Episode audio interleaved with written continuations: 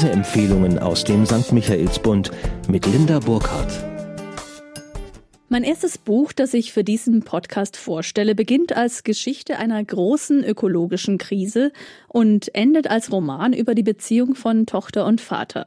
Die Rede ist von Aufruhr der Meerestiere von Marie Gammelschek. Die Handlung. Luise ist eine junge und aufstrebende Meeresbiologin. Ihr Forschungsschwerpunkt ist die Meerwalnuss, eine Rippenquallenart, die sich rasant verbreitet. In ihrem Institut in Kiel hat sich Luise eingerichtet wie in einer gebärmutterartigen Höhle. Außerhalb dieser Komfortzone sehen wir eine zutiefst verunsicherte Person.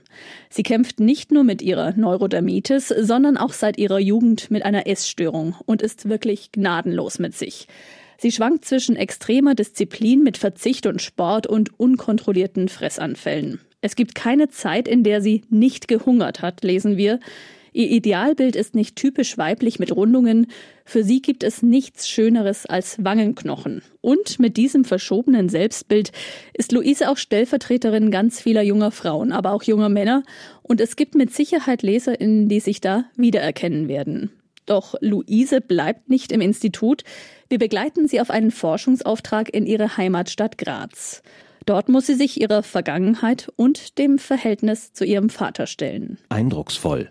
In Interviews hat Marie Gammelschek erzählt, dass sie sich schon länger schriftstellerisch mit dem Verhältnis von Vätern und Töchtern beschäftigen wollte und auch damit, was das mit dem Frausein bzw. dem Frauwerden der Tochter zu tun hat. Ihr sei dann aufgefallen, dass sie nicht über das Verhältnis von Menschen zueinander nachdenken kann, ohne sich gleichzeitig mit dem Verhältnis von Mensch und Natur zu beschäftigen.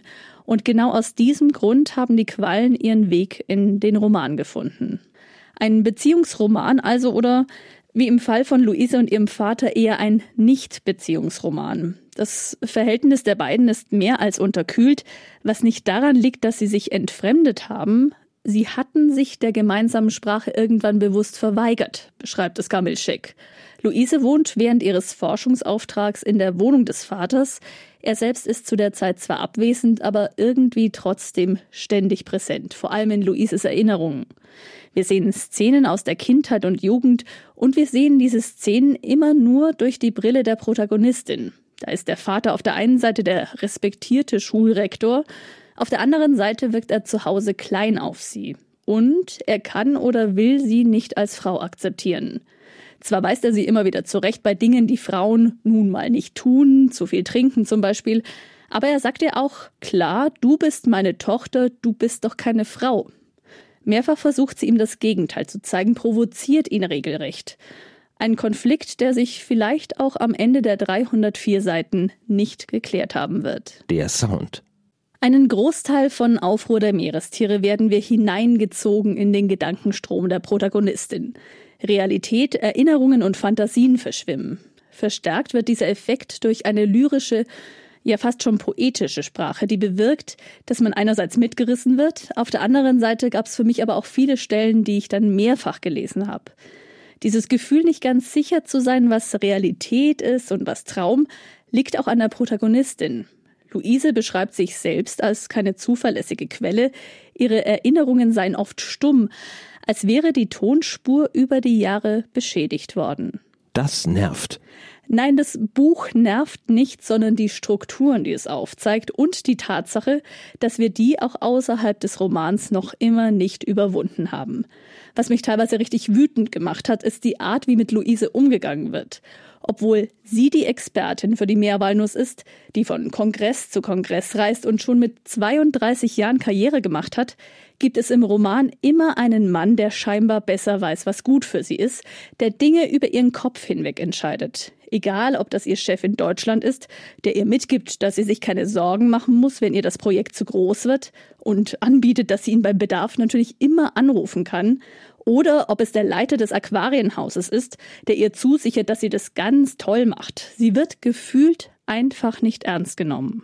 Extrem wird das bei der Figur von Rainer Schilling offensichtlich. Der ist nicht nur Zoodirektor, sondern auch Fernsehstar, gefragter Experte und wird als die Stimme einer Generation bezeichnet. Luise kennt ihn aus ihrer Kindheit aus dem Fernsehen. Jetzt, wo sie mit ihm zusammenarbeiten soll, lässt er sie zappeln. Statt sich mit ihr zu treffen, schiebt er den Tod seines Hundes vor. Als er Luise schließlich sehen möchte, da entscheidet er, wo und was sie zu essen hat, hat richtungsweisende Entscheidungen für ihr Leben über ihren Kopf hinweg für sie getroffen. Diese Diskrepanz im Verhältnis von Luise und ihm zeigt sich schon dadurch, dass sie, also das Mädchen, immer mit ihrem Vornamen auftaucht. Er, der respektierte und gefragte Experte, der weißhaarige Mann, wird von allen nur beim Nachnamen genannt. Diese Momente, in denen patriarchale Strukturen so offen dargestellt werden, haben mir die Lektüre teils schwer gemacht. Denn auch wenn wir hoffen, dass das der Vergangenheit angehört, Gammelscheck zeigt, was für viele Frauen noch immer Realität ist. Sie werden Mädchen genannt, vielleicht bewusst, vielleicht unbewusst, und damit kleiner gemacht, als sie sind.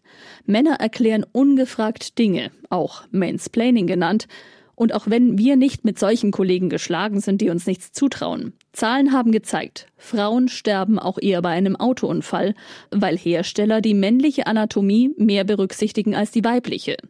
Frauen wird weniger zugetraut und noch immer sind deutlich mehr Machtpositionen von Männern besetzt. Die Autorin. Marie Gammelscheck lebt als freie Autorin und Journalistin in Berlin.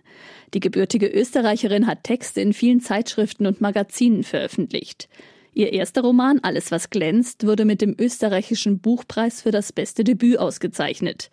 Der Nachfolger, Aufruhr der Meerestiere, war unter anderem für den Deutschen Buchpreis nominiert. Der Roman Aufruhr der Meerestiere von Marie Gammelschek ist erschienen im Luchterhand Literaturverlag. Zu bekommen bei uns in der Buchhandlung Michaelsbund in München oder unter michaelsbund.de.